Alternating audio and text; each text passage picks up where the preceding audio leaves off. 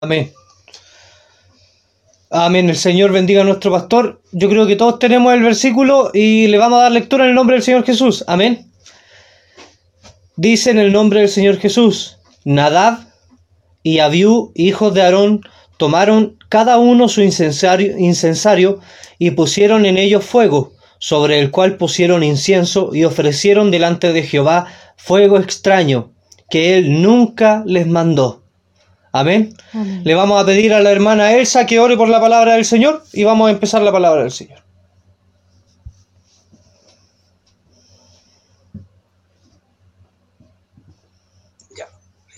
Ahí está. Amado Dios, en el nombre de nuestro Señor Jesús, le damos las gracias, mi Señor, por esta palabra, mi Señor, que ha sido de leída delante de su presencia, Señor amado. Le ruego, Señor de los cielos, que usted ocupe, mi Señor, a mi hermano Eric, Dios mío, en gran manera, Señor. Ocúpelo para que hable de su palabra, Señor. No de lo que está en su corazón o en su mente como humano, Señor, sino que su espíritu, mi Señor, que habita en él, pueda hablar a través de su boca, Señor, lo que usted quiera decirnos, Señor. A veces nosotros queremos, mi Señor, un poquito de aliento, Dios mío, pero a veces necesitamos un poquito de friega también, Señor amado. Gracias, mi Dios amado, porque eh, esta palabra ya la he leído, Señor, y es hermosa, mi Señor, a mi corazón, porque demuestra, mi Señor, lo humano que somos delante de usted, mi Señor, y que usted lo ve todo, mi Señor. A veces pensamos que ciertas cosas, mi Señor, usted no lo ve, pero usted ve todas las cosas, mi Dios amado. Y usted, mi Señor, deja registro de aquello, Señor. Perdone nuestras faltas, Señor, delante de su presencia y ayúdenos a ser mejores cada día, Señor. Gracias, mi Señor, por ese aliento que usted nos dio el día domingo, Señor, de estar en su presencia, en su casita de oración. Pero le damos las gracias, mi Señor, por tener aún este medio, Señor, para poder conectarnos con nuestro hermano. Ocupe en gran manera a mi hermano Eric, Señor, y que su presencia, mi Señor, a través de esta pantalla, mi Señor, a través del Internet, esté también en nuestro corazón. Gracias, Padre amado, en el nombre de nuestro Señor Jesús. Amén. Amén. Gracias. Amén, mis hermanos. Dios bendiga a nuestra hermana Elsa que hizo la oración por la palabra. Amén. Amén. Eh, bueno, ya le dimos lectura y la voy a leer de nuevo. Dice Nadab y Abiú, hijos de Aarón, ¿cierto? ¿Quién era Aarón? Hermano de Moisés. Tomaron cada uno su incensario porque eran sacerdotes y pusieron en ellos fuego, ¿cierto? Porque una de las ofrendas era el incienso sobre el cual pusieron incienso y ofrecieron delante de Jehová fuego extraño que él nunca les mandó. Aquí, bueno, uno dice, bueno, eran sacerdotes, eh, el incienso era una ofrenda súper común. ¿Cuál era lo malo?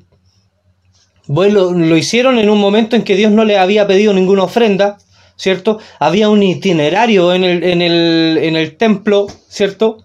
En, ¿Cómo se llamaba el templo móvil? Eh, el tabernáculo de reunión, ¿cierto? Había un itinerario que tenían que seguir los sacerdotes y a cierta hora eran todas las cosas muy ordenadas, porque Dios es siempre muy ordenado, ¿cierto? Y Dios no les mandó a estos muchachitos a ir a quemar incienso. Sin embargo, ellos tomaron la iniciativa de ir a quemar incienso por las suyas y a Dios no le gustó. ¿Cierto? ¿Y qué eh, eh, consecuencias tuvo en la vida de ellos? Bueno, les costó la vida, literalmente. Dios sacó fuego y los consumió, ¿cierto? Estamos hablando de, una época donde eh, el conocimiento de Dios no era tan acabado, ¿cierto? Porque no estaban todas las sagradas escrituras que tenemos nosotros hasta el día de hoy, pero al mismo tiempo Dios se presentaba mucho más en proezas y en milagros mucho más grandes que los que se presentan el día de hoy, ¿cierto? Hoy tenemos más conocimiento, pero tenemos mucho menos muestras de milagros y poder de Dios que en el pasado, ¿cierto? Y en el pasado tenía mucho menos conocimiento y mucho menos eh, Biblia, digamos, pero podían ver cosas mucho más grandiosas, mi hermano. ¿Se fija? Lo que vamos a hablar hoy día es sobre las manifestaciones espirituales, mi hermano. Porque yo creo que a veces las iglesias, incluso las iglesias evangélicas, que se supone que deberían tener un poquito más de doctrina, eh, no la tienen. ¿Cierto? Y, y hay personas que creen en los muertos, ¿cierto? En las energías y en cosas así. Entonces nosotros no tenemos que creer en esas cosas. ¿Cierto? En la superstición, en el horóscopo. Y, bueno, ahí usted sabe tantas cosas. Amén. Las vamos a ir viendo. ¿Cuál es la parte importante de este versículo, mi hermano? La parte del final que dice, Él nunca les mandó. ¿Se fija? Ah. Esa es la parte que nos, tiene que quedar, pero grabada a fuego, ¿cierto? ¿Qué es lo que eh, no, eh, le, no le gustó a Dios? Que ellos hicieran algo que Él nunca les mandó. Amén.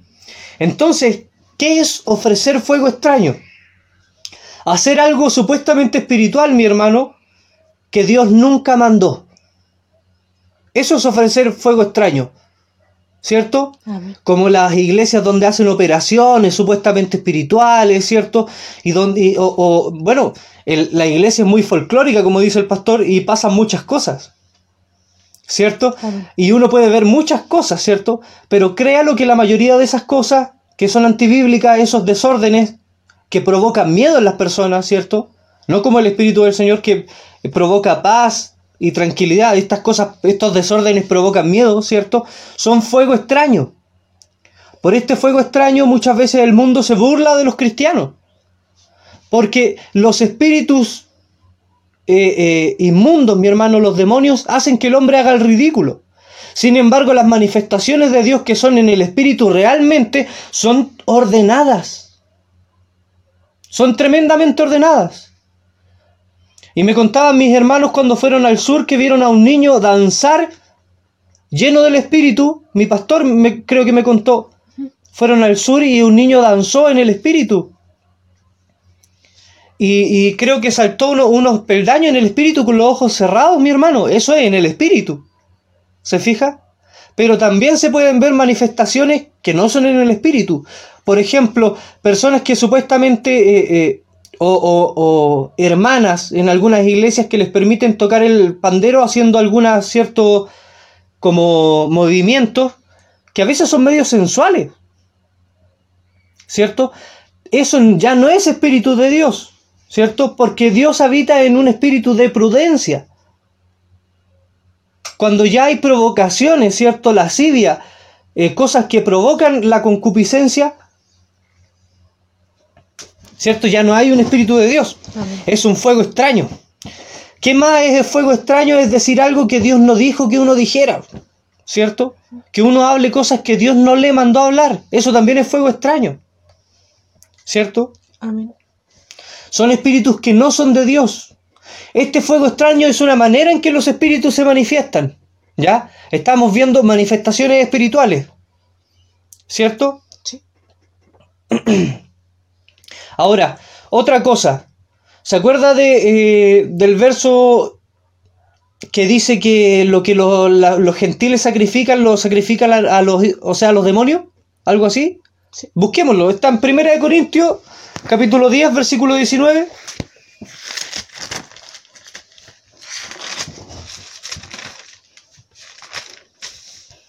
Lo voy a leer, mi hermano, para que no nos paremos tanto. Amén. En el nombre del Señor Je- Jesús. ¿Qué digo, pues? ¿Que el ídolo es algo o que sea algo lo que se sacrifica a los ídolos? Antes digo que los- lo que los gentiles sacrifican, a los demonios lo sacrifican, y no a Dios. Y no quiero que vosotros os hagáis partícipes con los demonios. Lo que los gentiles sacrifican, a los demonios los sacrifican. Aquí había, bueno, pongámonos en el contexto del, del- del momento, o sea, de, de ese momento histórico. Se sacrificaban, ¿cierto?, carnes y animales a los ídolos, que eran los dioses de, de- de las distintas culturas. Había muchos dioses. Y a los distintos dioses se les sacrificaban animales, porque era algo muy común. Lo hacía el pueblo de Dios con un, obviamente con un eh, conocimiento más profundo, ¿cierto?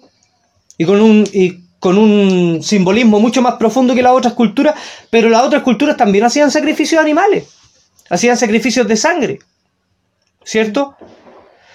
Y aquí dice a los ídolos, ¿qué es un ídolo? Un dios falso. Sí. Pero también un ídolo es, es, es una cosa, un objeto. Hay gente que eh, siente idolatría por su auto. Sí. O hay gente que siente idolatría por la plata, por el dinero. O hay gente que siente idolatría por algún personaje de, de la música popular, ¿cierto? O, o, bueno, hay tantas cosas que pueden provocar idolatría. La idolatría es cualquier fanatismo extremo que haga perder el raciocinio a la persona, ¿cierto? Amén. que lo haga vivir para ese fanatismo, ¿cierto? O sea, la persona se vuelve un servidor de su fanatismo. ¿cierto? Ya no es algo que sirve, que sirve para la entretención de la persona, sino que la persona se desvive para que eso siga existiendo, ¿cierto? Y eso también es idolatría. Los equipos de fútbol son, son idolatría. Los cantantes favoritos son idolatría. En la iglesia también, mi hermano. Famosos cantantes de música. Si, oiga, si cuando uno canta alabanza no debería ser famoso. Porque la alabanza es para Dios, no para que te vuelvas famoso, no para que tu ego crezca. Es para Dios y a Dios le gustan las cosas que vienen de la humildad, que vienen de los frutos de humildad.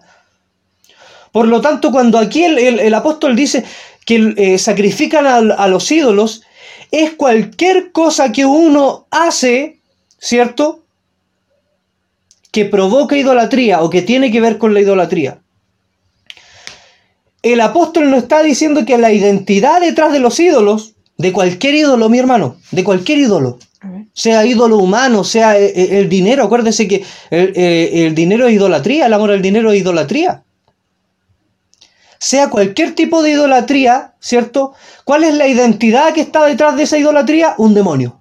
Eso es lo que nos está diciendo el apóstol Pablo aquí.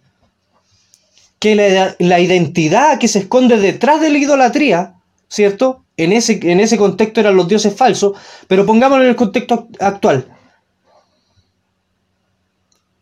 Todas las cosas que provocan idolatría tienen a un demonio detrás moviendo los hilos para poder venderle el producto a la persona y que compre la idolatría y que se vaya sumergiendo en la idolatría. Porque nadie llega a ser fanático de un día para otro, sino que hay un proceso de convencimiento social, donde los demás le dicen, oye, si esto es bueno, oye, si este es el mejor equipo, eh, no sé, con todos los argumentos del mundo para provocarle la idolatría. ¿Cierto? Hasta que logran provocar la idolatría en el cantante, en el equipo de fútbol, en la teleserie, en el político, en, el amuleto, en lo que sea. Todas esas cosas son fuego extraño. Y todas las personas que eh, abren su corazón a la idolatría, por poco que sea, están abriendo su corazón a los demonios. Entonces, ¿qué es sacrificar a los demonios, mi hermano? Para que lo, lo resumamos. Es hacer mandas es prender velas, es construir animitas a los muertos. ¿Ya? con todo eso usted está eh, eh, encendiendo fuego extraño. Porque no está invocando Espíritu Santo y bueno de Dios, sino que está invocando los espíritus de este mundo, que son espíritus inmundos, que son corrompidos. ¿Dónde salieron los espíritus del, del Gadareno? ¿Dónde le pidieron salir? A los cerdos porque eran animales inmundos. Y cuando toman a los animales inmundos los matan, ¿cierto? Porque la finalidad del espíritu es asesinar a toda carne inmunda. Por eso tienen que mantener al hombre pecando para que sea inmundo y que pueda morir. ¿Se entiende o no, mi hermano? Es, el, es el plan de ellos. ¿Qué más? El horóscopo es, es hacer, eh, o sea, fuego extraño. Las supersticiones son fuego extraño. El tarot, la lectura de las cartas. Porque es un tipo de hechicería. Las imágenes, las vírgenes, las cruces. Es fuego extraño. Son puertas a dimensiones que nosotros no entendemos. Las mandas que hacen los católicos son fuego extraño. Porque usted me va a decir que, eh, mire, una manda, ¿sabe lo que es? Es un chantaje a Dios. O es un trato con Dios. No, si, si yo voy tantos kilómetros de rodillas y sangro y llego allá, Dios me va a cumplir lo que le estoy pidiendo porque hice tal sacrificio. Imposible. Uno no puede chantajear a Dios. No hay ningún mérito que usted pueda hacer que pueda mover a Dios. Si Dios se mueve, se mueve en su absoluta voluntad. No porque usted hizo algo. Y las mandas son algo muy común. Gente que se levanta todos los días a tal hora a prender tal vela en tal lugar o, haciendo tal, tales cosas. ¿Cierto? Que se vuelven rituales. Pero realmente no están abriendo buenas puertas espirituales. Están abriendo una puerta espiritual mala. Y créalo que los espíritus se manifiestan. Y que nosotros no podamos verlos no quiere decir que no se manifiesten. Hay personas que se dedican a estudiar las manifestaciones de los, de los espíritus con nombres pseudocientíficos. Después lo vamos a ver. Pero existe una rama de eso. Hay programas de televisión donde hay gente que entra con todos unos aparatos a tratar de ver los fantasmas dentro de las construcciones. No sé si lo ha visto. Sí. ¿Cierto? ¿Por qué existen? ¿Por qué están ahí? ¿Por qué se manifiestan? Lo vamos a ver más adelante. ¿Cierto? Entonces, ¿qué sacrificar a los demonios? Hacer cualquier cosa, mi hermano, que pueda abrir una puerta a espíritus inmundos. Eso es sacrificar a los demonios. Que usted tome cualquier iniciativa que lo lleve a abrir una puerta a espíritus inmundos. Ahora quiero que entienda usted algo. El cristiano no puede tener espíritus inmundos viviendo dentro de él porque dentro de él vive Dios. ¿Ya? Nosotros no podemos tener espíritus inmundos dentro de nosotros, pero las personas que nos rodean sí. Y los espíritus se van a manifestar a través de esas personas. ¿Cómo? Que, no sé, una persona lo insulte sin haber motivo o que se provoque una, una pelea de, eh, tonta de la nada, ¿cierto? Donde se forme una situación tensa. No había apito de qué se formó esa situación. Porque hay un espíritu ahí que trabaja en las personas, ¿cierto? No en los cristianos, pero en los demás sí. Y cuando ven a un cristiano, hoy, si pueden hacerle la vida a cuadro o, o, hacerlo enojar o hacerlo pensar algo que lo lleve a desviar su conciencia de Dios, lo van a hacer. Porque ese es su objetivo, destruir al hombre, hacer todo lo posible porque el hombre sea destruido. Ahora, ¿cómo se presentan los seres espirituales que son benignos, los ángeles? Como varones, ¿cierto? La escritura dice que se presentan como varones. Génesis capítulo 18, versículo del 1 al 2 dice, después le apareció Jehová en el encinar de Mamre, estando él sentado a la puerta de su tienda en el calor del día, y alzó sus ojos y miró, y he aquí tres varones que estaban junto a él. ¿Se fija? O sea, los ángeles se manifestaron como varones. ¿Ya? ¿Cómo más se puede manifestar un ángel? Bueno, en visiones y en una forma, podríamos decir, original. Por ejemplo, en Isaías eh, capítulo 6, versículo 2 al 3 dice que habían serafines, ¿cierto? Y describe los serafines. Sí, amén. ¿Cierto? La escritura dice que a Dios nadie los vio jamás, pero no dice que a los ángeles nadie los vio jamás, porque se han visto ángeles. ¿Cierto? Amén. Los vio el, el- el- el tipo que hizo la religión mormona.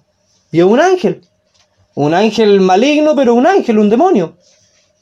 ¿Cierto? Los vieron, los vieron lo- los pastores cuando iban a ser el Señor Jesús. Vieron ángeles que cantaban, ¿cierto? Porque se pueden presentar en su forma como ángel o como varones. ¿Cierto? Eh, ahora, en Ezequiel capítulo 1, del versículo 1 al 28, también describe una visión, ¿cierto?, de querubines. Y habla de los seres vivientes y dice que los seres vivientes tenían cuatro rostros y tenían cuatro alas. ¿Se acuerda Sí. de esa visión? Y que habían unas ruedas, ¿cierto? ¿Se acuerda de esa visión? Entonces da una descripción, ¿cierto?, de cómo era el, el ser espiritual, el ser celestial.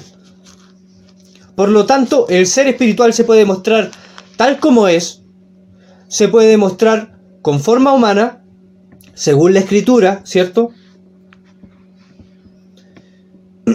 y también se puede mostrar de forma invisible. Ahora, ¿cómo se puede mostrar algo invisible si es invisible? Bueno, por las consecuencias de eso. Por ejemplo, el, el- el viento es invisible pero se muestra como moviendo las hojas soplando en su cara, ¿cierto? Provoca un movimiento y una energía que usted puede sentir, ¿cierto? Pero es invisible. Los ángeles también. ¿Cómo yo le puedo comprobar eso? Segunda de Reyes, capítulo 6, versículo 15 al 18.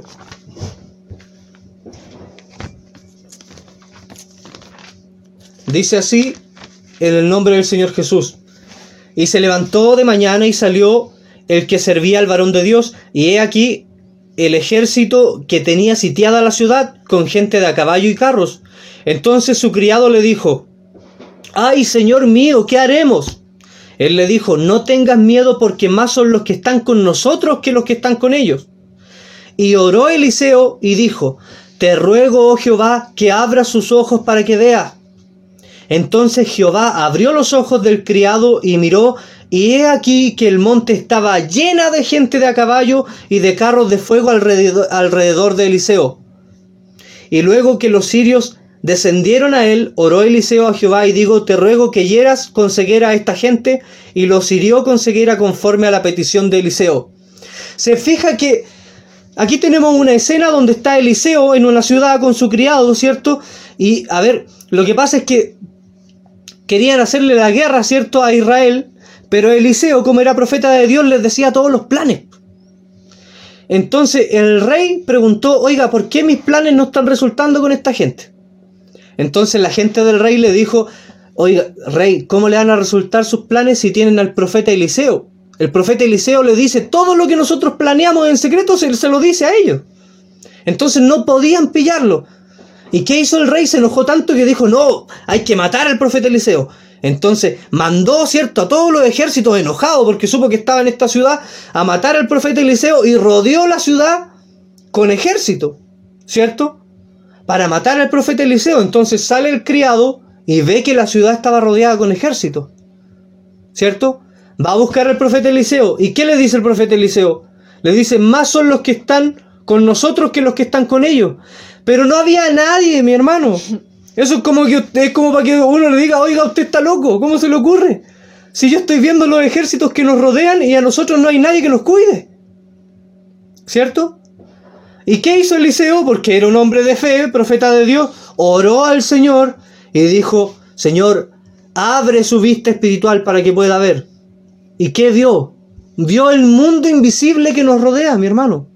Vio los ángeles de Dios, el ejército de los ángeles de Dios que los rodeaban, rodeaban la ciudad y rodeaban el otro ejército.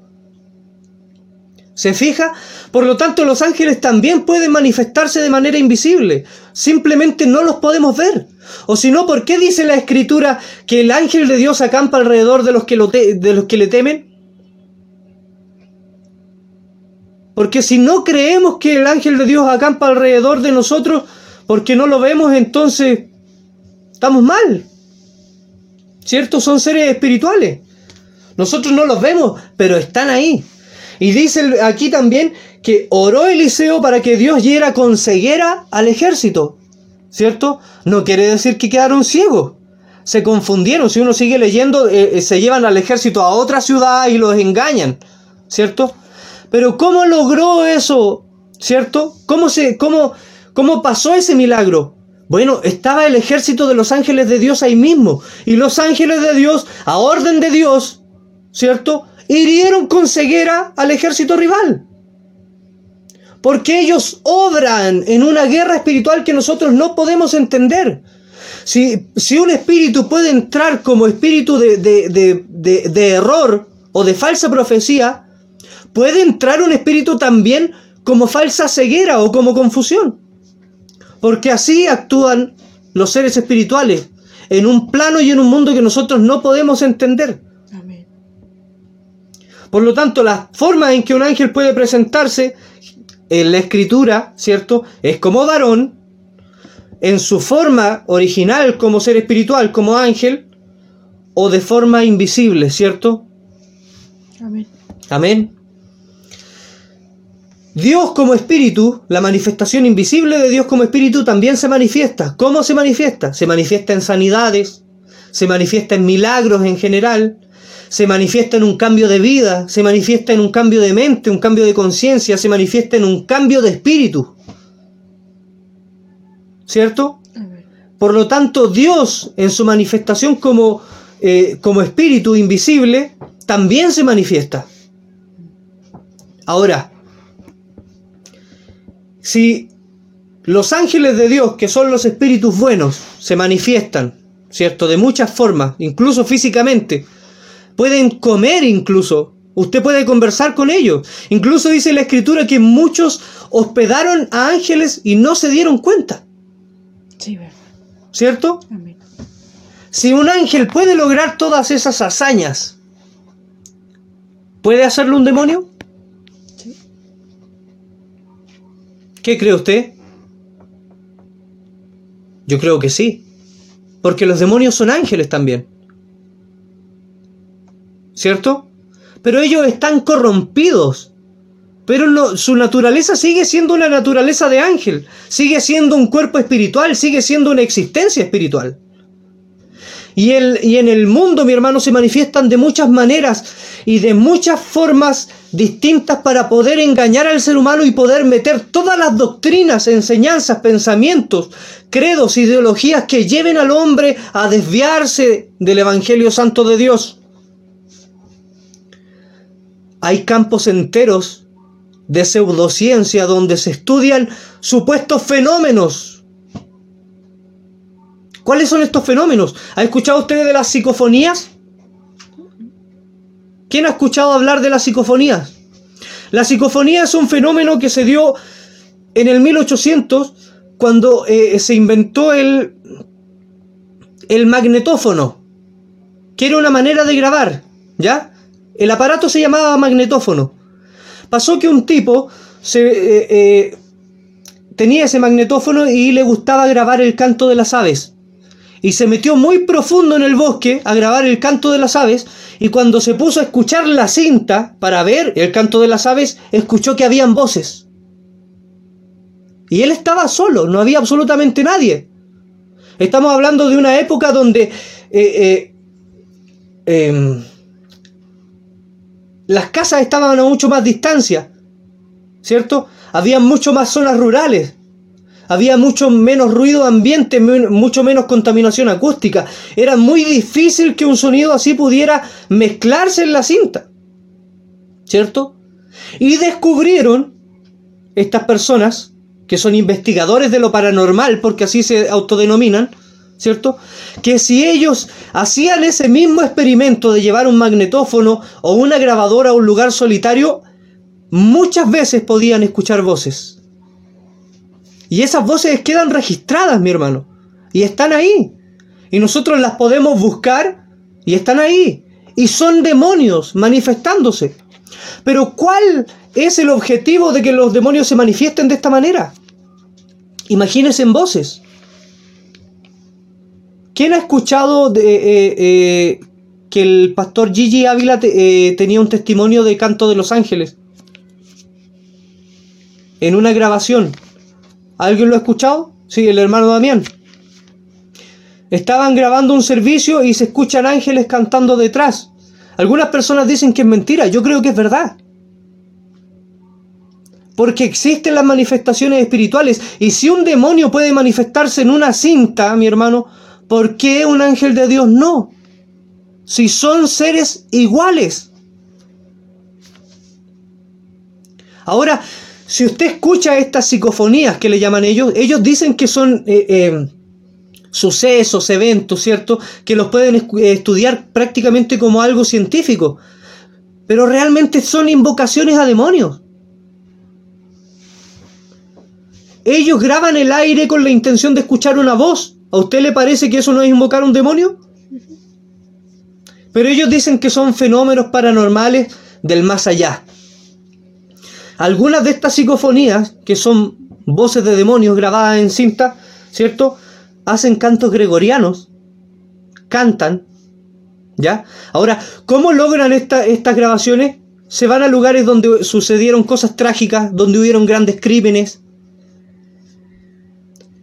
Eh, extrañamente en los cementerios no, eh, no se graban muchas voces, extrañamente, pero sí se graban muchas voces en lugares donde hubieron muchos asesinatos y cosas así.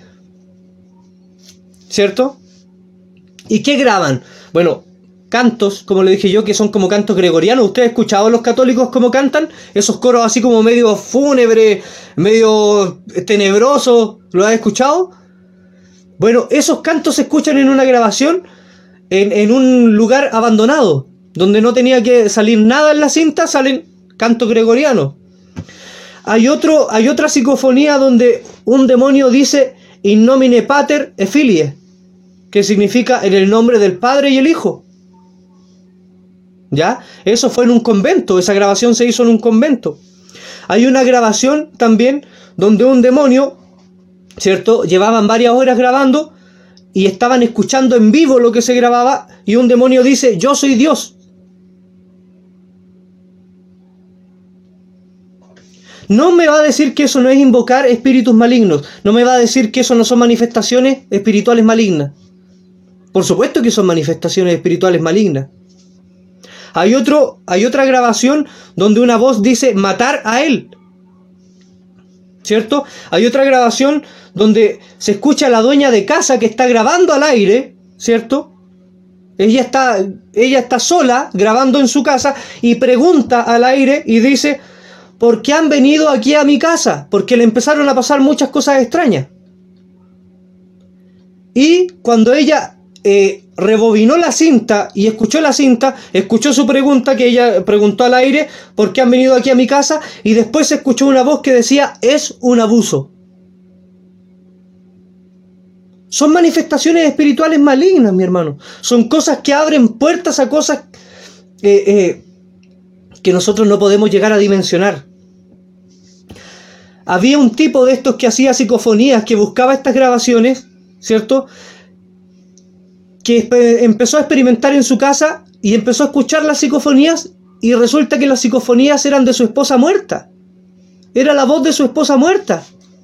Y empezó a meterse tanto en este cuento que él empezó a, digamos que, ya no a verlo como algo profesional, sino como a verlo como algo personal. Y resulta que este espíritu un día le dijo, mátate para que estemos juntos. Y se mató. Porque ellos, ningún hombre puede controlar la sugestión de un demonio. Son seres que nos sobrepasan a nosotros en poder, en inteligencia. No son juegos. A los niños o a los cabros les encantan las películas de terror y este, o este tipo de cosas y, que le abren estas cosas como, como curiosidades y hablarlas entre amigos. Ahora las estamos hablando entre cristianos. En medio de otro espíritu. ¿Para qué? Para que ustedes se aperciban a qué puertas, o sea, a qué cosas le están abriendo la puerta en su corazón. Si sus amigos le, los invitan a jugar un, un juego que parezca inocente, pero que, no sé, hay una invocación detrás, no lo jueguen. No es un chiste. Se están jugando su salvación. Y si Dios considera que ustedes ya pasaron a ser pertenencia del demonio, y si su conciencia muere para siempre, y si la promesa de Dios ya no los cubre, ¿qué van a hacer? ¿Qué vamos a hacer? No podemos hacer nada. Hay otra grabación donde un espíritu dice, estamos al otro lado de la muerte. Y aquí ya empiezan a mostrar sus intenciones. Hay otra grabación donde un espíritu dice, directo de los muertos. ¿Cuál es la intención del espíritu maligno entonces de presentarse al hombre por medio de estas grabaciones? Confundirlo, hacerlo creer que los muertos están ahí, que existe el mundo de los muertos, que el espíritu del hombre se queda en la tierra, que se puede quedar vagando en el éter. Hacerlo creer algo totalmente antibíblico. Porque no es lo que enseña la escritura. La escritura dice que los muertos o se van a, la vida eterna o se van al infierno, pero no se quedan en el mundo vagando, asustando a la gente ni hablando con ellos. Los demonios se disfrazan como personas muertas para poder generar una idolatría por los muertos en las personas. Porque dígame, ¿qué persona que no amó a su madre va a querer hablar con su madre muerta? Así no empezaron muchos espiritistas buscando hablar con sus parientes muertos, con su esposa muerta. Los, los impulsaba ese amor humano mal llevado, mal entendido a buscar una solución, ¿cierto? En un plano totalmente desconocido para ellos, que era el plano espiritual. Muchos de ellos con consecuencias trágicas. El mismo tipo que eh, eh, eh, escribe el libro del mormón termina siendo asesinado. Y se le presenta un ángel, ¿cierto? Que le entrega supuestamente estas tablas de oro que él transcribió. Que era un demonio. Que terminó ¿cierto? Tomando adueñándose de su, de su espíritu, ¿cierto? Y provocándole la muerte. Ese hombre no fue al cielo, téngalo por seguro. Y ninguna de las personas que practican estas cosas o creen estas cosas van al cielo. Porque ¿qué puertas están abriendo? ¿Qué fuego están quemando? Fuego de basura. Si usted quema basura, el olor es, es horrible, es asqueroso. Dios pide incienso, que es algo perfumado, no asqueroso. Amén. Amén. ¿De qué, otra cosa, eh, ¿De qué otra manera se presentan en el mundo los demonios? En las psicoimágenes. ¿Quién ha escuchado de las psicoimágenes? Nadie parece, tampoco. Eh, ah, espérense un poquito. Vamos, voy a leer unos, unos Mensaje. mensajes. El hermano Sergio mandó 1 Corintios 14, 40. En el nombre de nuestro Señor Jesús, Amén. pero hágase todo decentemente y, en, y con orden. Amén. Que era lo que estamos hablando, ¿cierto? De que los espíritus eh, del demonio son desordenados, ¿cierto? Y que el espíritu de Dios es ordenado. Eh, es un sacrificio en vano, dice la hermana María, no, entiendo. El hermano Sergio escribe la Ouija, sí, también. La Ouija, por supuesto, porque están invocando espíritus. El hermano Damián dice las películas de Harry Potter se ven sanas y sale el mismo diablo y demonio. Así es. Y hablan como serpientes. Qué casualidad. El hermano Franco escribe, habían unos científicos en Rusia que realizaron una perforación en la Tierra. Ah, sí, ese experimento lo sé, 14 kilómetros de profundidad y dijeron que escucharon gritos. ¿Cierto? Que habían escuchado, eh, habían encontrado el portal al infierno, supuestamente. Yo no creo que hayan encontrado el portal al infierno, ¿cierto? Porque es una zona espiritual. Pero sí le puedo decir que escucharon espíritus. Si están ahí, mi hermano. O en mi casa se mueven cosas, o vi una sombra. Esas cosas pasan de verdad. No es mentira. Satanás tiene que trabajar en lo religioso, en lo no religioso, en todas las áreas, tiene que cubrir todas las áreas para poder engañar al hombre. Las psicoimágenes le estaba, le estaba diciendo, sí. antes que vaya a las psicoimágenes, eh, se me va a olvidar, por eso lo voy a decir. Usted dijo que había un- una, una, una manifestación de un espíritu que había dicho nominis padri, co- Efilie. eh, eh, claro, que, que había nombrado la Trinidad. Curiosamente, aquí nos da la, la razón la unicidad. El mismo diablo nos está dando la, la razón a la unicidad. ¿Por qué razón? Porque el demonio no pudo nombrar a Jesús como nombre. Sí, Pero no puede. nombra a la Trinidad nombra la Trinidad fácilmente y no puede nombrar la palabra Jesús Sí, el nombre Jesús o no lo puede escuchar. Entonces quiere decir que es uno y que hay poder en él. Y sí, que la Trinidad prácticamente fue inventada por hombres macabros de mente, lamentablemente por hombres perversos de mente para desviar una doctrina, porque si no, no la podrían nombrar y nombraron la Trinidad. Ojo con eso. Lo segundo, hermano Eric, antes que vaya para allá, y con esto termino para que siga su relato.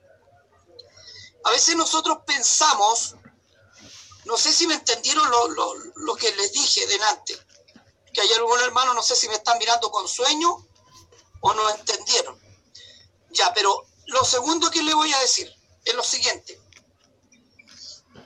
Nosotros esperamos escuchar voces de repente en el aire, como dice usted, que yo creo fielmente que la hay, ¿me entiende? Eh, o, o grabarla, pero nosotros no nos damos cuenta que sí escuchamos voces todos los días. Cuando te metes a páginas en la internet que no son de Dios, a esas páginas que tienen espíritus sensuales, a esas páginas que tienen espíritus pornográficos, escucha palabra de Dios, a esas páginas que, que te llenan de porquería la cabeza y que tienen espíritus de Sodoma y Gomorra y tienen demonios poderosos. Hermano, no juegue con el internet porque también ahí trabaja el diablo y trabajan espíritus que lo atrapan a usted y que lo atrapan, no me diga que no y quieren ver más y quieren ver más, ese es un espíritu. amén. Otro espíritu que atrapa al hombre, el, el espíritu de chisme, de pelambre, de odio. Y esos espíritus están. Ahora, como dice el hermano Eric, que había eh, a, a no sé cuántos kilómetros, dijo Franco, que había visto 14 kilómetros para abajo, habían sentido, no, los infiernos todavía no se inaugura, el infierno está intacto. El que recién lo inaugura es el diablo, eh, son, bueno, si, si hubo sonidos, como dice, pueden ser del diablo mismo, de espíritu, o del lugar de tormento, porque hay un lugar de tormento y un lugar de la gloria. Pero el infierno todavía no, no, se inaugura. El infierno recién lo inaugura el diablo. Eh, eh, por eso le digo, tenga cuidado con el Internet, porque nosotros estamos hablando mucho de los espíritus y no se fija que en el Internet también hay altos espíritus y que lo atrapan. Y son demonios poderosos, son demonios poderosísimos. Yo le aseguro que el que inventó le inventó con un espíritu satánico, diabólico, sobre todo esas páginas pornográficas. Tienen un espíritu de depravación y un espíritu, yo creo que hasta brujos hay trabajando ahí. Tenga cuidado, porque le estoy diciendo verdad, hasta brujos hay trabajando ahí. Y si usted no quiere creer, métase más nomás, no tengo ningún problema, pero después no me pide que lo unge, que lo unja porque no lo voy a ungir. Que lo unja al internet. Porque si nosotros no queremos consagrarnos, no juegue con Dios porque Dios los deja en las manos de Satanás y Dios, el diablo te hacer pedazos. Y ten cuidado, el Internet ha sacado gente al mundo, sacado de la iglesia al mundo y no ha vuelto más. Ha sacado gente decente y la ha vuelto depravada. Díganme los depravados. Gente decente y la ha vuelto depravada. Tenga cuidado con eso. Nada más. Amén. También son cosas que abren puertas a espíritus malos. Y es verdad lo que dice, el Espíritu decía, in nomine pater e filie. Ahora, eh, me da pie para hacerle una, para comentarle una curiosidad. Un espíritu que esté dentro de una persona sí puede nombrar el nombre de Jesús. Por ejemplo, el, el, Gadareno cuando le dice, ¿qué tienes con nosotros? Jesús Nazareno, le dice, ¿cierto? Pero a través de la boca del hombre. Ahora, un espíritu como espíritu no puede nombrar el nombre de Dios. Tiene que usar a un ser humano para poder nombrarlo. ¿Ya? Amén. Pero aún así, cuando el hombre de Dios va con espíritu de Dios y nombra el nombre de Dios, los espíritus tienen que salir. Amén. ¿En qué iba? En la psicoimágenes. ¿cierto? Ya, estábamos viendo manera en que los espíritus malignos se manifiestan y habíamos visto las psicofonías, que es cierto que son voces que aparecen. Aparece... Lo, voy a interrumpir una vez más. Cuando dice ventana, ¿se acuerda que usted dice ventana y puertas que se abren? Sí. Ventana y puertas, ¿sí? Tenga cuidado porque el Windows está diciendo que es una ventana y una, puerta, y una puerta. Cuando usted abre ventanita en el, en el YouTube, puerta en el YouTube, tenga cuidado, ¿ah? No juegue con eso. Mire que eso tiene espíritu satánico, ocúpelo bien. Usted lo puede ocupar bien, ocúpelo bien. Pero si no lo sabe ocupar bien, no lo ocupe. A ver. Bueno, todas las cosas mal ocupadas, mi hermano, están mal, pues. Porque cualquier cosa que nos genere idolatría, hasta una pelota de fútbol, pues mi hermano. Usted se compra una pelota la más cara, la del mundial, ¿cierto? O la camiseta más cara y le genera idolatría también está mal ocupado. Porque al final le va a servir para salir a cancherear, ¿cierto? Y, va, a va, a provocar eso vanidad, crece la vanidad, ¿cierto? Crece el, mirar en menos a los demás, ¿cierto? El Internet, bueno, ¿para qué vamos a hablar del Internet? Que el Internet tiene todo lo peor. Amén. Eh, bueno, las psicoimágenes, ahora sí. ¿Qué son las psicoimágenes? Bueno, otra manera en que los demonios se manifiestan, con pues, mi hermano. ¿Cierto? Estos supuestos investigadores de lo paranormal, oiga mi hermano, hay gente que gana eh, millones y millones con esto, estudiando supuestos sucesos paranormales, ¿cierto? Y las energías de los muertos que quedan residuales y bla, bla, bla. Oiga, puros demonios, ¿ya? Y la psicoimagen es lo mismo. Que eh, se dieron cuenta en el año 85, mi hermano, hace hartos añitos atrás, que si eh, hacían un proceso con las televisiones y las dejaban como en una señal estática, digamos, de repente, mire qué casualidad, de repente aparecían imágenes de personas que habían fallecido hace años. Y a veces aparecían como si estuvieran jóvenes. Búsquela. No me crea a mí, búsquela. Bueno, búsquela adulto con criterio, con, con convicción, porque Si las busca alguien sin criterio y sin convicción, cualquier cosa se lo va a llevar a creer cualquier tontera. Por eso estamos haciendo este estudio. Amén. Para que usted sepa qué cosa es qué cosa. Y resulta que aparecen gente muerta, ¿cierto? Y aparecen sonriendo, aparecen en poses súper... Oiga, si no se ven malignos, no se ven malignos. Muchas de las voces de los espíritus que quedan grabadas no se oyen malignas. A pesar de que algunas cosas son bien tenebrosas, como la voz de una niña que dice, mamá, frío, miedo, ¿cierto? A pesar de que eso es bien tenebroso, también hay otras voces que le dicen, hijo mío, te quiero mucho y cosas así. ¿Se fija?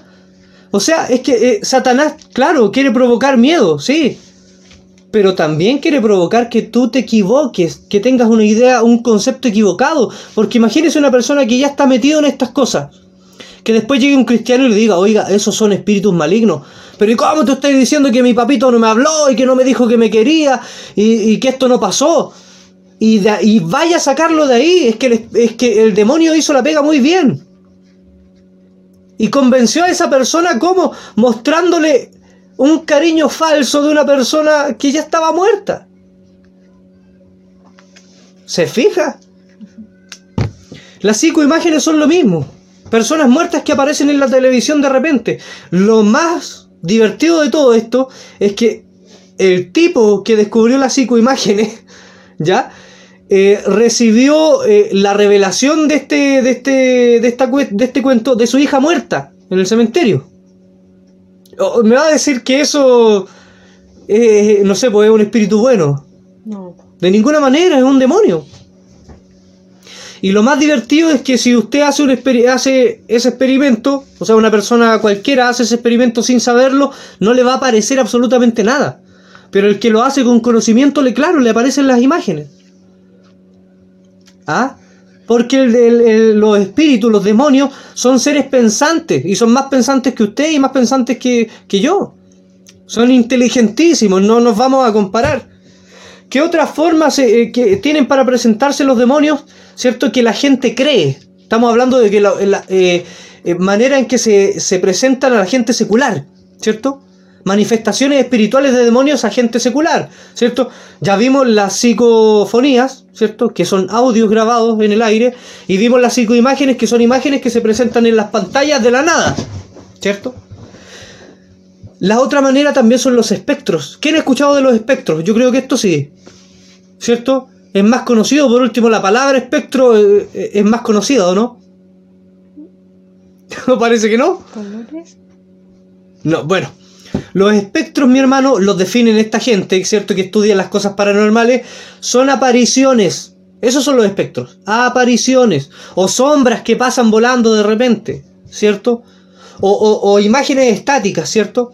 ¿Cómo lo definen ellos? Ellos dicen que los fantasmas son los que interactúan con la persona, ¿ya? Que pueden mover cosas o que pueden hablarle, ¿ya? Según esta gente, ¿ya? Según esta gente los fantasmas son esos, que mueven, cosas y que pueden hablar con la gente.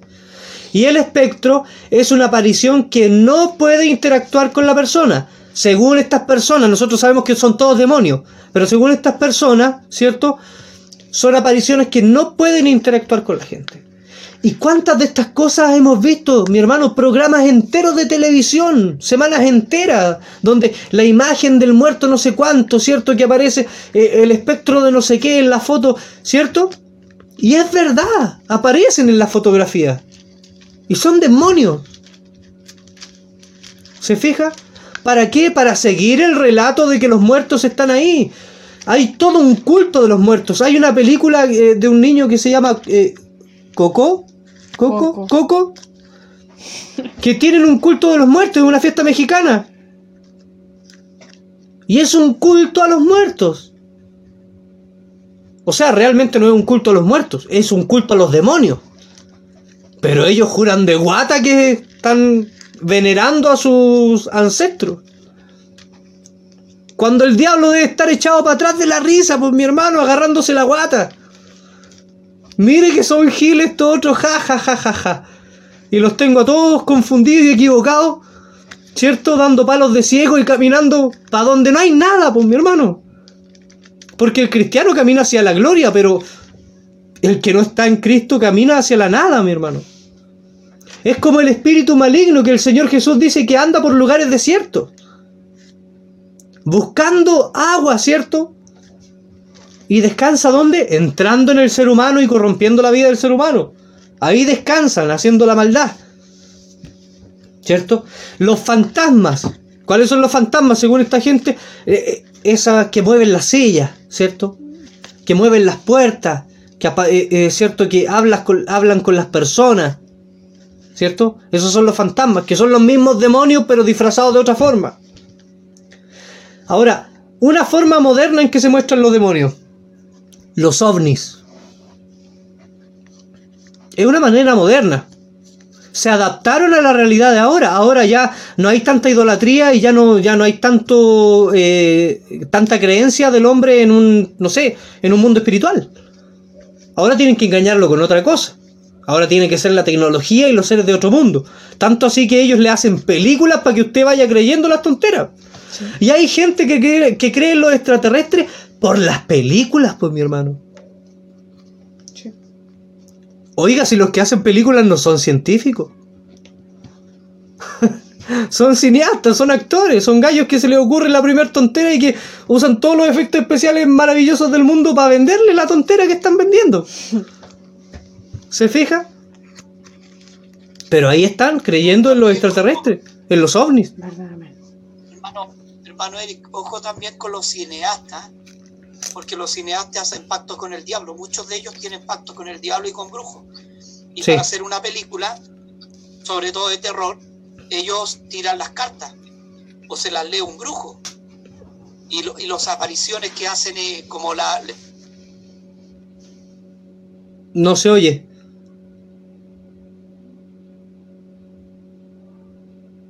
No se oye.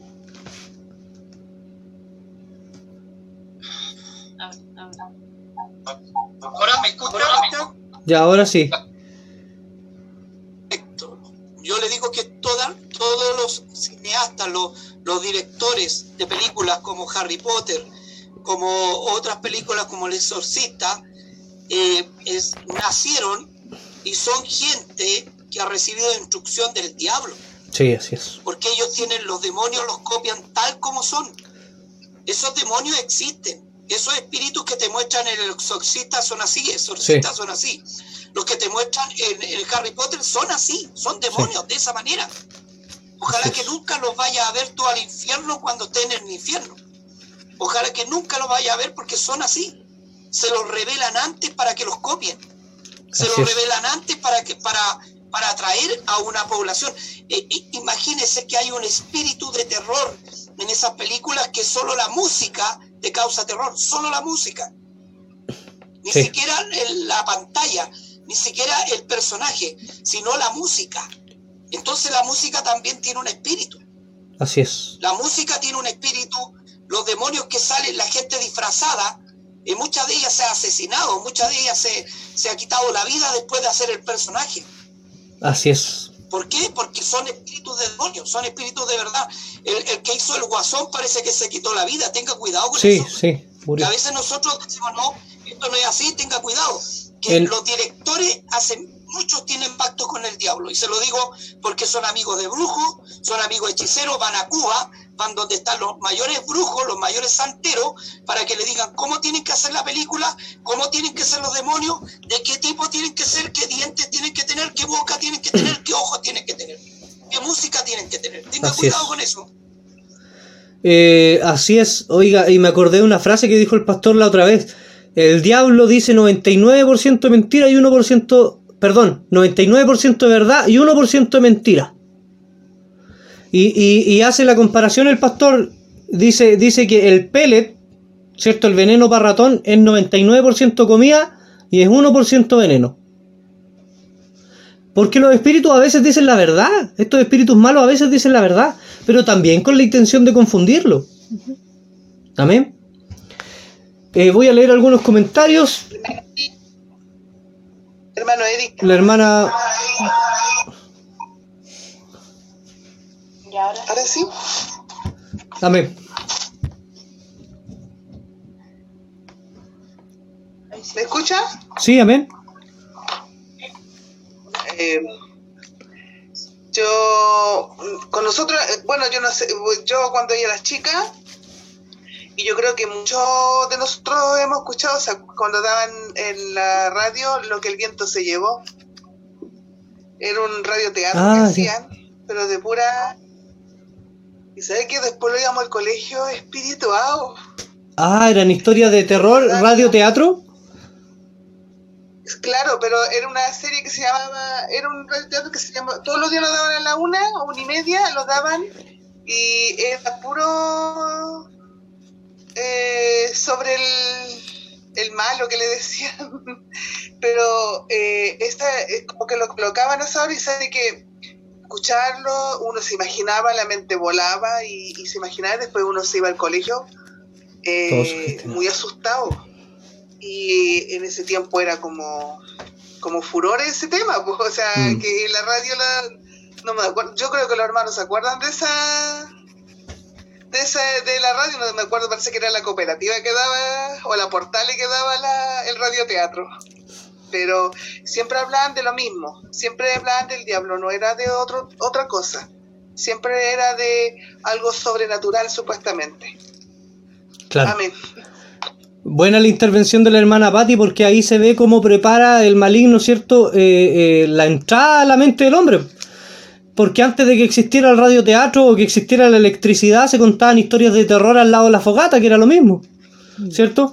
Mi hermano Luis. Bendiciones a todos, bendiciones hermano Eric. Amén. Bueno, yo igual quería eh, acotar eh, que también, también es- esta, esta- estos espíritus malignos se manifiestan a través de los delincuentes, de la delincuencia. Así es. Nos hemos dado cuenta que hay hombres que son malditos, son Mm. peligrosos, Así es. que matan, matan a un ser humano sin, sin temor. ¿Verdad? Eso yo lo, lo- lo he visto, lo vi, digamos, en las cárceles, Mm. no solo chilenas, sino que en todos los tipos de, de- de cárceles, ahí se ve, pero es real, digamos, el, la maldad, el, el- el poder de la, de, de lo- de la maldad, digamos, que son, son terribles, les da lo mismo Así es. sacar corazón, el riñón y todas esas cosas, con, con sable y esas cosas, y lo dicen como jactándose. Sí. También se, se muestra a través de ellos. ¿Verdad? Y lo otro que leía yo, eh, que también, eh, como decía eh, usted, que se, se manifestaba a través de, los cineastas, los que, que graban películas, también se manifiesta en los magos, ese David Copperfield también creo que había hecho algo con, Sí. con el diablo, así como pacto, creo. Todos creen en el ocultismo. También. Claro, sí. Sí. Eso, más que nada, Manuel. Amén. Sí, bueno. Amén, bendiciones mi hermano Luis, Señor bendiga a nuestro hermano Luis. Y es verdad, la mayoría de estas personas que, que hacen estos trucos de magia eh, creen en el ocultismo, ¿ya? Eh, mi hermano Damián, Eh, a ver, sí que me quedé, me quedé un poco con el tema de la, de, la, de las películas. Es que, mire, yo, yo siempre he sido re, ma- eh, re para esas películas de terror porque me dan miedo, si esa es la verdad. me- a mí me dan miedo, hermano, yo no, no, soy muy, no, no las veo de verdad. Pero me quedé con el tema de la, de cuando se hizo el exorcista. ah, sí, Y esa película yo la vi, hermano. Yo la vi porque es una cuestión que te da miedo, pero te atrapa igual. ya, Es claro. como es como el es como el morbo, hermano, de saber, Mm. qué, de saber qué va a pasar, aunque, aunque esté muerto de miedo. Y no la, la vi entera, pero vi, vi- la vi por parte y pero sabe hermano que el, el, el mismo diablo hermano. Sabe que yo vi, esas vi esas partes cuando la cuando la película la niña se, se manifiesta se, le da la cuestión es terrible hermano es una cuestión muy muy así el, el diablo mismo. Y, y en las películas también de Harry Potter ahí salen salen duendes hermano salen de todo sale todo Mm, ¿Verdad? todo, todo, todo. Entonces, bueno, hay gente que le gusta verlas, pues, le, le encanta ver porque lo, lo atrapa. Y yo me acuerdo una vez que también escuché un, eh, del tema del exorcista de esa película, que después de la película murieron nueve personas. Ah, sí, sí. Eh, eh, porque decían, decían que cuando las personas se iban a su casa, trataban de hacer su vida normal, era, los espíritus era una persecución terrible que tuvieron. Que practicaron que brujería igual, creo. Sí, sí, es que lo que pasa, lo que lo que decía lo que decía mi pastor, que cuando hacen hacen eh, eh, eh, antes de hacer las películas hacen pactos con, con, con el diablo mismo, con Mm, brujos, entonces yo creo que el diablo les da la imagen y le dice, así somos nosotros. claro. Ellos, a, a pesar de que tienen tecnología y todo, el diablo le dice, así somos nosotros, hagan vernos como somos. Y, y es una cuestión terrible, hermano. Y, el- Claro. y y el que, eh, entonces, y decían que las mismas voces, pues, que, que mátate, que, que aquí, que allá, y era una persecución. Eh, personas que se puede decir que sobrevivieron a esas persecuciones, que, y, y que, y que decían, no sé si será verdad, pero decían que como, como dos personas se habían convertido al evangelio. Es Por posible. esta- los demonios los perseguían mucho y al final llegaron a donde, donde un pastor y oraron por ellos hasta que se fue.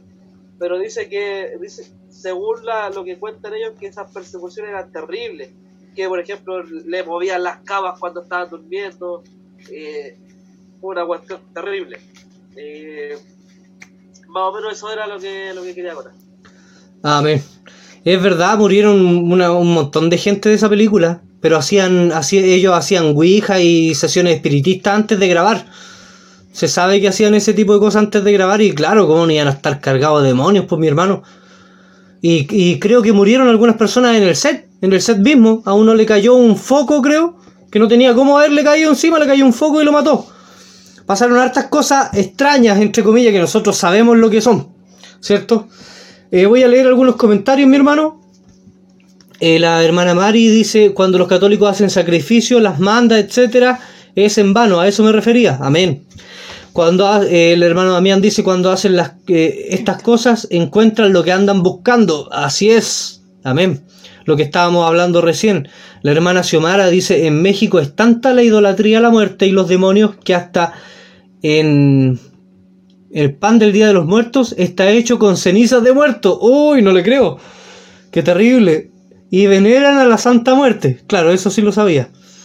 El hermano Esteban dice, yo creo que al haber tantos mundos, yo creo que al haber tantos mundos, ¿por qué no existiría algún ser vivo? ¿A, a qué se refiere eh, con eso? ¿En planeta? ¿A eso estamos hablando? Planeta donde habló de los extraterrestres, de los planetas. Eh, bueno, la escritura no, no dice eso. Ya, eh, nos vamos a meter un poco en ese tema, mi hermano Esteban, pero espérese un poquito. La hermana Patti dice, la gente que escucha voces que tiene esquizofrenia y que dicen que esas voces les dicen que maten a su familia. Esos no son esquizofrenia, oiga, hay enfermedades mentales que no son enfermedades mentales. ¿Se, ¿se acuerda el, el- el joven que el demonio lo tiraba al fuego? Oye, señor, sana a mi hijo porque el demonio lo pesca y lo tira al fuego y lo quiere matar. ¿cierto? Y la mayoría de los estudiosos de la Biblia, ¿cierto? Incluso los judíos dicen que ese joven tenía eh, epilepsia. Y la epilepsia es una enfermedad común para nosotros, ¿cierto? Pero yo creo que la mayoría de esas enfermedades son espíritus, mi hermano, Sí, verdad. ¿cierto? Porque lo- los cristianos, cuando se acercan al Señor, esas cosas los, eh, no los tocan, los van dejando. Un cristiano verdadero no sufre depresiones, puede sufrir profundas penas, pero no una depresión, que es distinto. Una depresión lleva al hombre a hundirse, hundirse, hundirse. ¿Cierto? ¿Le puedo hacer una pregunta, hermano Irene? Sí. Eh, ¿Qué pasa con, lo- con, la- con los hermanos que ya están en Cristo y, y tienen estos sueños que son con espíritu y que, lo, que luchan y que los sujetan y tienen una guerra espiritual? ¿Qué pasa con eso? ¿Uno puede, o sea, no es menos cristiano o es más cristiano o ya no uno no debería tener ese tipo de sueño o algo así? Yo entiendo que un cristiano que se ha perfeccionado en Cristo no puede sufrir ese tipo de cosas. Sí hay lucha espiritual de nosotros, ¿cierto? Pero es externa. La lucha interior de nosotros es contra nuestra concupiscencia, lo dice el apóstol, que nosotros pecamos por nuestra concupiscencia, ¿cierto? Pero ya no, no, no pecamos porque tenemos a los espíritus dentro de nosotros. Amén. Ahora, ¿puede un espíritu susurrarnos algo al oído de pasar? Puede. Amén. ¿Puede un espíritu eh, sugestionarnos o, meter algo en nuestro subconsciente interno de tal manera que al soñar, ¿cierto? Porque al soñar se expande el subconsciente, ¿cierto? Eh, eh, ¿Tenga que ver el sueño con algún espíritu? Puede. Porque ellos tienen un conocimiento, ¿cierto? Y una habilidad que es superior a la de nosotros. Pero un espíritu no puede habitar dentro de un cristiano, no puede poseer a un cristiano, no puede interferir más allá de una sugestión en la vida de un cristiano. En cambio, en la vida de un mundano puede interferir mucho más allá que una sugestión. De hecho, el espíritu inmundo puede entrar en la persona y hacerlo caminar, hacerlo tomar el cuchillo y hacerlo matar a la otra persona. Cosa que no puede hacer en el cristiano. Amén. ¿Se entendió? Amén. ¿Sí? Ya. Eh, ¿En qué habíamos quedado? Ya. Nos habíamos quedado en los ovnis. Y quiero que nos vayamos, mi hermano, al libro de Ezequiel. Capítulo 1. Con esto vamos a terminar.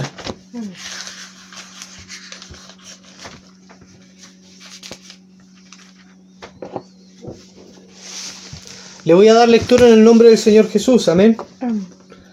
Aconteció en el año 30, en el mes cuarto.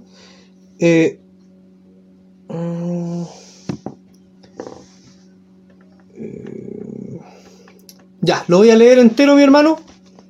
Amén. Aconteció en el año 30, en el mes cuarto, a los cinco días del mes, que están yo, estando yo en medio de los cautivos junto al río Quebar, los cielos se abrieron y vi visión de Dios. En el quinto año de la deportación del rey Joaquín, a los cinco días de este mes, vino palabra de Jehová al sacerdote Ezequiel, hijo de Buzi, en la tierra de los caldeos junto al río de Quebar. Vino allí sobre él la mano de Jehová. Aquí estamos viendo que el profeta, cierto, está apartado y está viendo una visión. ¿Ya? Vamos a ver qué visión es, ¿cierto? Sí, amén. El 4. Y miré, y he aquí venía del norte un viento tempestuoso, como si fuera una tormenta. Imagínese que usted está viendo al horizonte y viene una tormenta, ¿cierto? Viento tempestuoso y una nube co- con, un fuego envolvente. Imagínese que esas nubes fueran de fuego, en, verdad, eh, en realidad. No de nube, que fueran de fuego y usted las ve en el horizonte, ¿cierto? Envolvente y alrededor de él un resplandor, y en medio del fuego algo que parecía como bronce refulgente. ¿Qué es el bronce refulgente? El metal al rojo vivo. Amén. Amén. Versículo 5. Y en medio de ella la figura de cuatro seres vivientes, y esta era su apariencia. Había en ellos semejanza de hombre. Amén. El 6. Cada uno tenía cuatro alas y cuatro caras. El 7. Y los pies de ellos eran derechos y la planta de sus pies como planta de pie de becerro y centellaban a manera de bronce muy bruñido. O sea, bronce muy pulido cuando algo brilla, ¿cierto? Cuando usted le enfoca la luz y algo brilla, ¿cierto? Refleja la luz. El 8. Debajo de sus alas, a sus cuatro lados tenían manos de hombre. Y sus caras y sus alas por los cuatro lados, ¿cierto?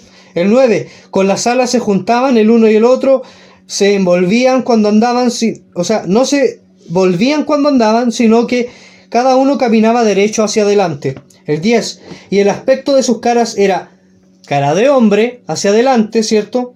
Cara de león al lado derecho de los cuatro y cara de buey a la izquierda de los cuatro. Asimismo había en los cuatro cara de águila.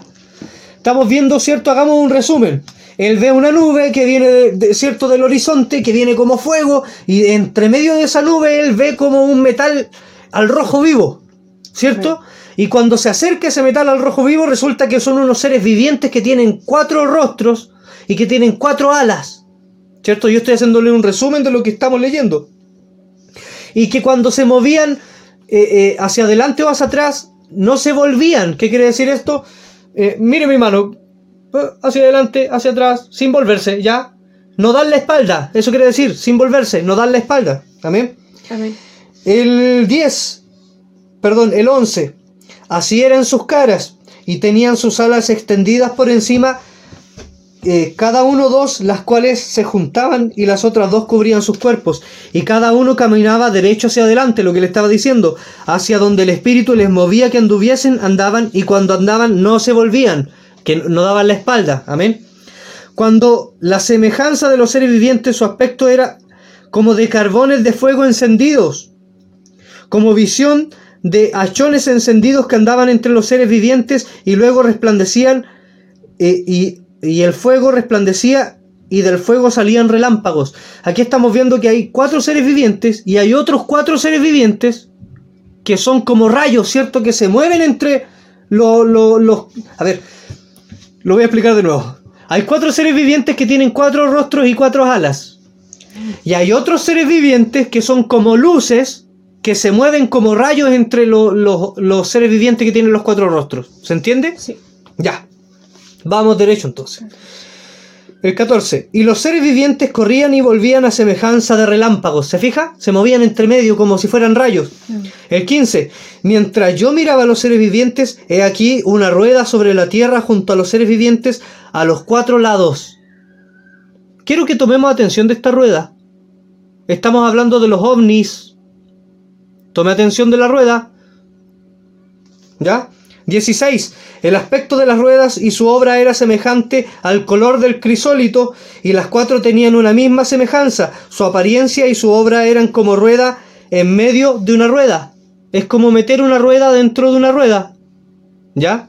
El 17. Cuando andaban se movían hacia sus cuatro costados y no se volvían cuando andaban. ¿Qué quiere decir esto? Mire, mírase acá. Que andaban así. Lo mismo. Siempre tenían la misma cara hacia el mismo lugar. ¿Lo ve? Se nota, ¿cierto? ¿Lo está viendo? No se volvían cuando andaban. Oiga, ¿no es el mismo movimiento que hacen muchos fenómenos ovni? Está hablando de ruedas. ¿Ya? Después le voy a explicar todo. Lo estoy metiendo solamente en el contexto. Después le voy a pl- explicar todo. Y sus aros eran altos y espantosos y llenos de ojo alrededor en las, en las cuatro ruedas. Llenos de ojos. ¿Se ha fijado en las descripciones de las naves espaciales que están llenas de luces alrededor? Sí. Y son ruedas. ¿Ya? Sigamos leyendo. 19. Y los cuatro seres vivientes andaban. Las ruedas andaban junto a ellos.